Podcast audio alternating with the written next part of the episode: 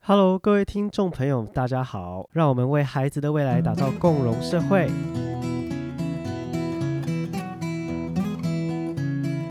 欢迎收听《爸妈三点零》，这里是最温暖、正向又充满理解的 Podcast 频道。爸妈三点零将会分享教养、家庭关系、教育相关的资讯与观点了。那大家好，我是小朱老师。大家好，我是 Sherry。今天的单元呢，爸妈放开聊哦，这里是一个开放的空间哦，会跟大家分享一些跟教育或发展相关的一些资讯。那当然，这个目的是希望可以激发不同的一些观点跟想法啦，因为我觉得这些观点或想法呢，对孩子呢、爸爸妈妈或家庭来说，都会有一些重大的影响啦。没错，嗯各位观众一定不知道我现在正在看什么，你因在看为我什么在看朱老师的脸很臭， 各位听众已经看不到。对，因为我们声哎音最近为什么脸这么是可以隐藏臭起来啊？可以把自己的情绪隐藏的很好。真的，大家刚刚已经没有看到这个反差，就脸很臭，但是用很正向 的语语气在讲前面的介绍文。对啦，因为最近确实是有一些事啦，就是对啊，你要不要跟观众分享一下？刚过完年嘛，嗯然后其实其实过年前公司是有跟我说还有额外的一笔奖金，哦但结果过完年之后已经也一两个星期了，对然后我就问一下，哎，怎么好像没有收到？嗯，结果后来主管就跟我说，哦，其实是呃，算是公司那边就是总部那边呢，可能搞错了，其嗯实这一笔奖金没有分到我这边，哦，所以是特定的对象可能才有，但是主管原本跟你说你也有，是这样吗？那个情况是这样，就是确实后来那个我的主管跟我解释是，只有特定的部门和人员才会有这一笔，但是我就觉得很妙啊，因为之前呢他是特别把我叫进去，然后跟我说有这件事的。哇，你当下有没有很想，就是主管回答你你没有的时候，你当下有没有很想打下去？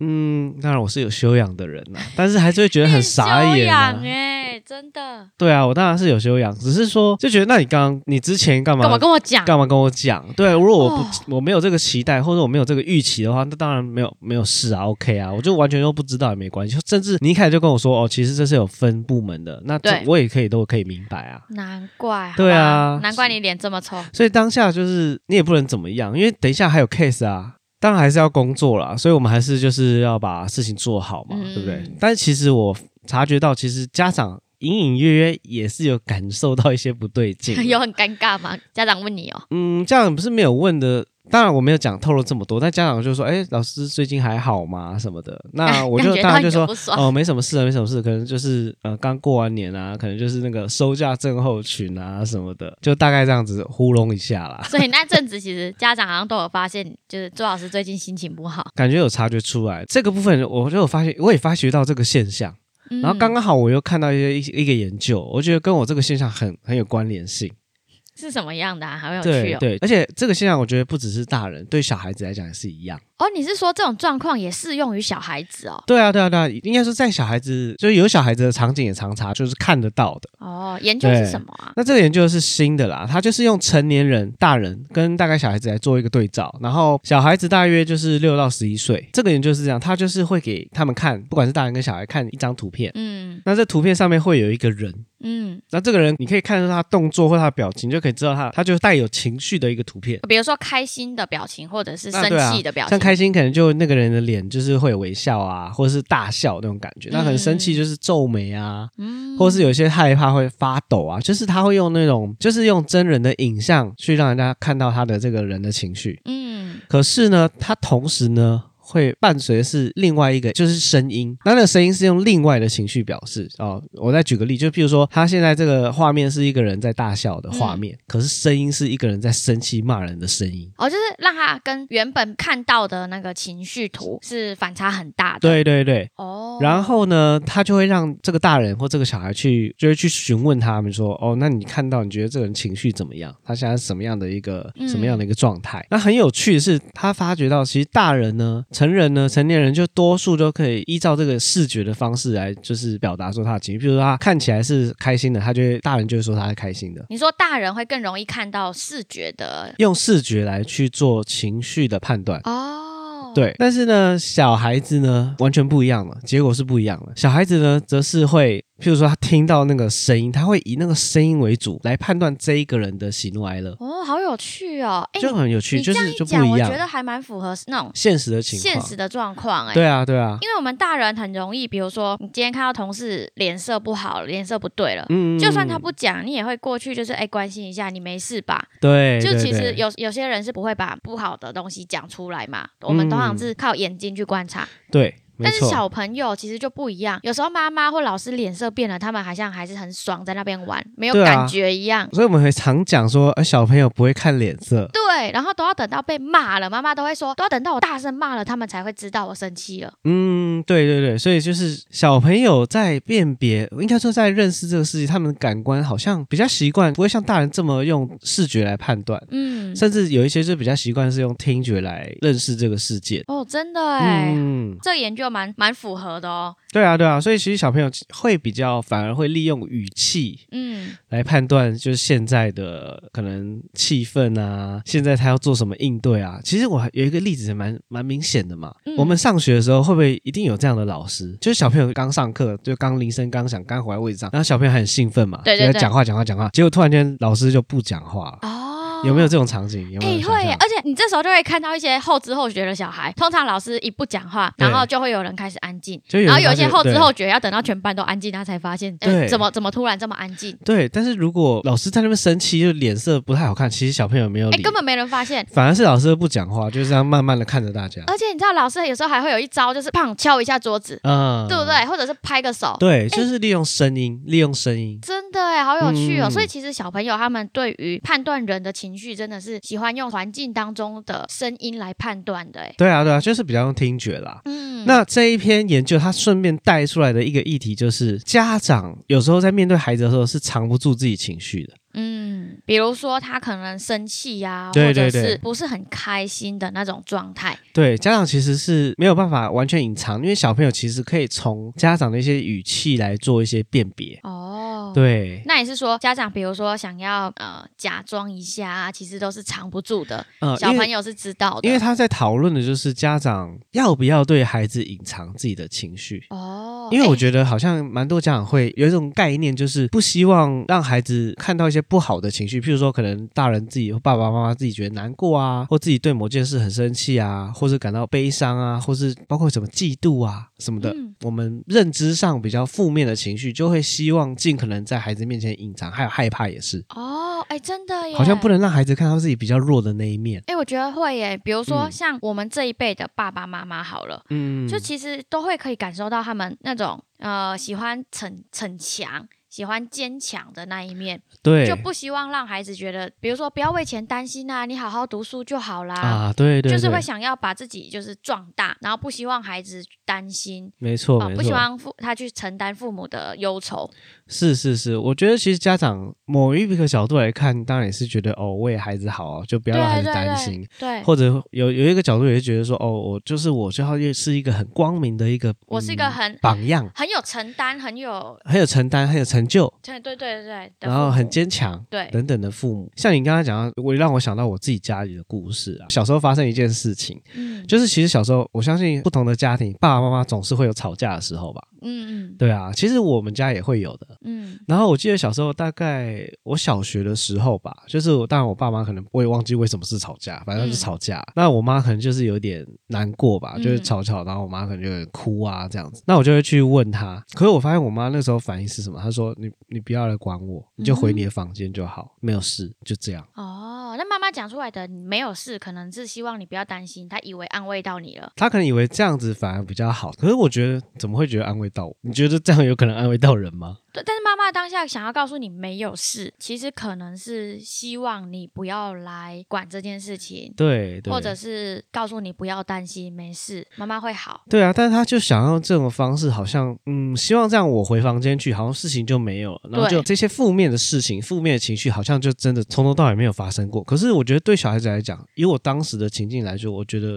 我我反而难以理解，我反而觉得到底怎么了？嗯，我反而不知道要怎么样去表情，或不知道要怎么样去反应。对你也不可能真的当没事，因对为啊真的有事，你感觉到妈妈的情绪不太好，嗯，但是他又告诉你没事，对对，所以他这种反差是很大的。对。不过我觉得是不是很多家长都会想要，真的会想要把这个负面的这种情感哦，就是盖住。诶，我觉得会耶。像你刚刚讲到家里，我其实也会想到像我自己家庭的经验好了。呃，我会觉得我的父母哦比较喜欢呃，所谓有些人就是说报喜不报忧这样子的感觉。嗯像我的爸妈在跟我讲话的时候，他们通常都喜欢讲一些正面的事情嗯啊。哎呀，我今天做什么事情很开心啊！我种的水果又长出来啦，很棒，很漂亮。嗯，他他们在跟我讲话的时候，就喜欢讲一些正面的，但是比较不开心的事情，或者是比较有时候身体上面的病痛啊，今天去医院啊这种，他会有一点担心的事情，他都会选择不告诉我。那你觉得对你自己啊有什么一些影响的感觉？对我来说，当我还小的时候，真的很小的时候，我可能真的不会发现。但是嗯慢慢的，我记得到了我小学，或者是可能再大一点点，幼稚园大班、小学的时候，其实我就开始会发现，有时候妈妈讲话的语气，可能并不是像她想要表达的事情那样子。嗯嗯，对，就是有时候她好像表现的很开心，在笑，但是她的语气可能不是这么开心，是带一点担心的。嗯这时候我就可以感觉到了。嗯哼对，那我觉得慢慢的对我来说影响的是，好像妈妈都只跟我分享开心的事情，所以也让我。会觉得跟妈妈讲啊、呃比如说是我过得比较不好，或者是我有点担心的事情、嗯是不好的，嗯哼变成嗯哼相对也影响我对妈妈或对家人来说都是喜欢报喜不报忧的这种感觉。哦，就是你觉得你后来之后长大一点了，可对能高中啊或者大学，甚至到出社会，就会习惯报喜不报忧。对，哦，我觉得这个确实会耶，我觉得会耶，确实会耶，应该说就会变成。我家觉得人我带有给这个我的现感象，觉，我也对我我觉得我也有，就是会变成说我们在跟父母沟通的时候，对，变渐渐的其实就是只报开心的事。可是相反来说，我们有时候需要帮助的时候，嗯需要支持的时候，反而不知道怎么去表达。哎，对我觉得是这样。对啊，就是少了那个习惯了。而且因为从小父母跟你讲的东西永远都是正面的，嗯是开心的嗯对，即使你知道他可能不开心，你也只是一种感觉而已，你不知道怎么去应对，嗯嗯，对不，知道怎么去交流我们彼此之间的呃负面的感觉，或者是需要被帮助的感觉。对啊，我觉得这个其实影响也算是蛮大的。我甚至嗯我觉得，或许有时有些家庭或者有些亲子关系，有时候面临到一些难题的时候，会不会也是因为这一个东西地方被忽略掉了？嗯，对啊，因为其实当一个人可能不管是爸妈好了，或是孩子好了，不管嗯多大年纪的孩子，不同阶段还是一样。对，其实他们表达自己的弱点，表达自己的负面的感受，其对实有时候这也就是像是一个讯息，告诉别人说：“哦，我我可能需要你的帮助。嗯”那其实如果当别人有感受到这个讯息，然后别人也帮助你，爸妈也帮助你了，嗯其实我觉得这关系应该是会变得更好。嗯，确实哎、对啊，那朱老师，你觉得哦，像这样子的状况，就是我们刚刚讨论下来，你会觉得以父母的角度来说，去隐藏自己的情绪到底是好还是不好啊？嗯，我觉得如果从家长自己来看的话，就是以嗯家长自己本身的角度来看，我觉得就比较不好了，因为经历一个困难的事情已经很难受，你还要再想办法 把它压下来，嗯，对不对好？像就要想办法假装它不存在。对，就像我刚刚我自己家的这个例子好了。，对，老实讲，我觉得我妈那个状态也不是很好啊。我虽然说我那个太小，我真的不知道她为什么吵架，对，可是她已经在为那件事烦心了。对所以如果她还要刻意隐藏，对自己孩子隐藏，她等于是在对第二件事情烦心。嗯，她要想办法，不行，我现在就是我，即使我很难过，或者即使可能别的事情很紧张，我都不能表现出来，对，甚至要压下来，然后甚至要告诉呃孩子说就是没事，没事，还要担心还孩要子再会不担会心孩知子道？，对，还要担心孩子之后怎么办？可是实际上，你多了这个隐藏，其实只会让事情好像，我觉得好像更走向悬案的感觉。其实就让自己一层一层的压力变得更多。对，那我觉得其实家长爸爸妈妈真的一个家庭本来就会很多事情需要，就是需要去操心的，对要花对精神的。对，那你多了这个情况，而且如果时常压抑的话，嗯，我相我相信大家都知道嘛，时常压抑自己的情绪，到最后都会生理都会出现问题。是我蛮认同这个点的，因为嗯人压力大到最后一定是会炸锅的嘛。比如说像现在的人就很多一些压力病嘛，胃溃疡啊，哦，对，真的，对不对？还有一些可能其他高的血压。对生理因素都有可能嗯是甚会至被影响、有些如果心脏，如果心脏本身有一些状况，因为这样额外的一些压抑，嗯那个心脏反而会有时候承受不了。对，而且整体其实来讲，你心理不健康的状态，你去处理事情，嗯，或者是呃面对一些困难的时候，通常会比较容易负面，没错你，也很难把它处理好的。没错，所以不要，我觉得也建议就是听众朋友可以慢慢的就是打开心房，不要把自己 压压着，其实对很辛苦的。对啊，所以你看，对嗯家长自己本身不好，那对孩子来说好不好？其实就我也是从我自己的例子，还有就是我看了这些资讯，我觉得嗯对孩子来讲也不好啊。因为像我自己来讲，我当时只是一头雾水，嗯，我其实对事情完全没有理解到到底怎么了，然后我也不理解呃爸爸妈妈的情感那个时候是怎么样。嗯所以当面对到那个情况是一种问号的时候，其实我觉得我更担心吧。哎、其实我觉得会、哎，就好像是好像我们两个吵架的时候啊，那种冷嗯战的感觉。对，就我以前很不成熟的时候，我可能都会只让你感觉到情绪，嗯但是我不告诉你为什么。哦，对，就是这种感觉。哎，你这样讲，哎，是不有有是有道有道，对是对不对是对，就我最难受的就有些是，女生就会这样我，最难受的就是到底怎么了？你又不讲清楚，就是你说你一来，我们刚刚看那个实验，其实隐藏不了情绪的。对可是你你没有办法隐藏之外，但是你又很想隐藏，对，这个就很奇怪。第二点，那你明明就有情绪，那到底是为什么有情绪？所以其实是两个为什么会让一个人我觉得更焦虑，尤其是像我我啦，我自己是蛮焦虑的。而且以小朋友来讲，其实我觉得他们的问题解决，或者是对于人情世故还没办法这么理解，对啊，他们怎么他去们更抒无发这种从想起。像大人，我们还可以猜看看他可能怎么了，啊？对，他可能 A，可能 B，可对能啊 C。，对啊，可是小朋友他完全没有办法去理解这些争吵的原因，所以对嗯他来讲只会产生很大的焦虑，或者是可能会觉得家庭没有温暖，或没有那么有没爱。错，没有没有温柔，没有爱，对对小朋友影响很大。对而且我觉得像你刚刚讲的没错，大人确实会自己想，可能 A，可能 B，可能 C，对而且大人会想的是合理的可能，对，但是小朋友天马行空。他可能乱想。他可能想到真的很夸张，而且他还信以为真，而且他会用很简单的理由，譬如说爸爸妈妈打架了，对，不只是而吵且架，是这个打跟架他了，看的电视就有关系了。就是都会影响到，然后他会想到一些更不合理，但是可能对小朋友自己本身带来更大的一个阴影跟伤害的感对，因觉。为他们还还没有办法很区分一些现实或者是虚拟的东西，这时嗯候他的想象可能就不是我们的大人能想象到的境界了。真的，其实这跟儿童发展有关哦。嗯，因为我们都是念儿童发展相关的嘛，对所以其实六岁的小孩呢，就对情感理解会比较容易。可是像三岁，应该说六岁以下的话，嗯他们对情感的理解还没有这么好，尤其是很难去理解说，哦，为什么会有这个情感？对为什么会有现在会有这些情绪？有时候理解上没有这么快，嗯转换上没有这么快，六岁以上才会理解的比较快。嗯，对，所以其实真的小小朋友有时候会，因为他不理解，他会变得很焦虑。确实，因为因为他们根本没办法想象到这到底是发生什么事情。对。对对，甚至有些影响到小朋友会做噩梦啊什么的。对小朋友来讲，也有一些生理现象，对对对，比如说对像可能尿床啊，嗯，就还嗯。嗯蛮常出现在小朋友的压力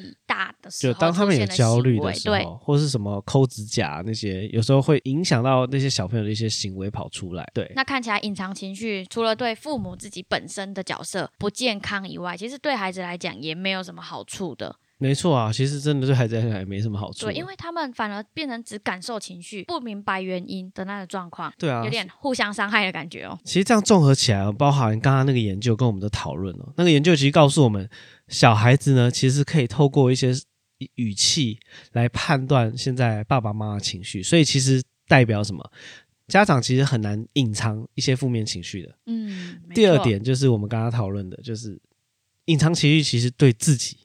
也没什么好处啊。然后对小孩会让孩子不明就里，然后也会导致焦虑，嗯然后再导致可能会有出现一些行为上的问题，包括你刚刚对讲的噩梦啊、尿床啊，或是抠指甲啊，甚至有些焦虑到可能会有一些伤害自己的一些行为。对，因为父母他们的出发点都是希望孩子不要担心，不对要去烦恼这些大人的事情。嗯但其实因为你不讲清楚，反而让他的状况更糟糕，对，这也不是父母希望的嘛。所以其实这样看起来，最好的方法是不是反而是要跟孩子分享表达？讲出来。我觉得反而对，跟孩子讲出来自己的一些感受，嗯，其实当然对自己来讲，对家长自己来讲也是释放了情绪。对，那对孩子来讲，他也知道为什么，确实。好像这样才是双赢，对不对其？实我觉得有时候啦，比如说，如果父母真的呃在当下情绪是很崩溃、很大哭的时候，你会觉得太夸张了，不想让孩子看到，那确实是可以再整理一下一些些对情绪，有办法跟孩子沟通的时候，让孩子去看到你的情绪啊表现。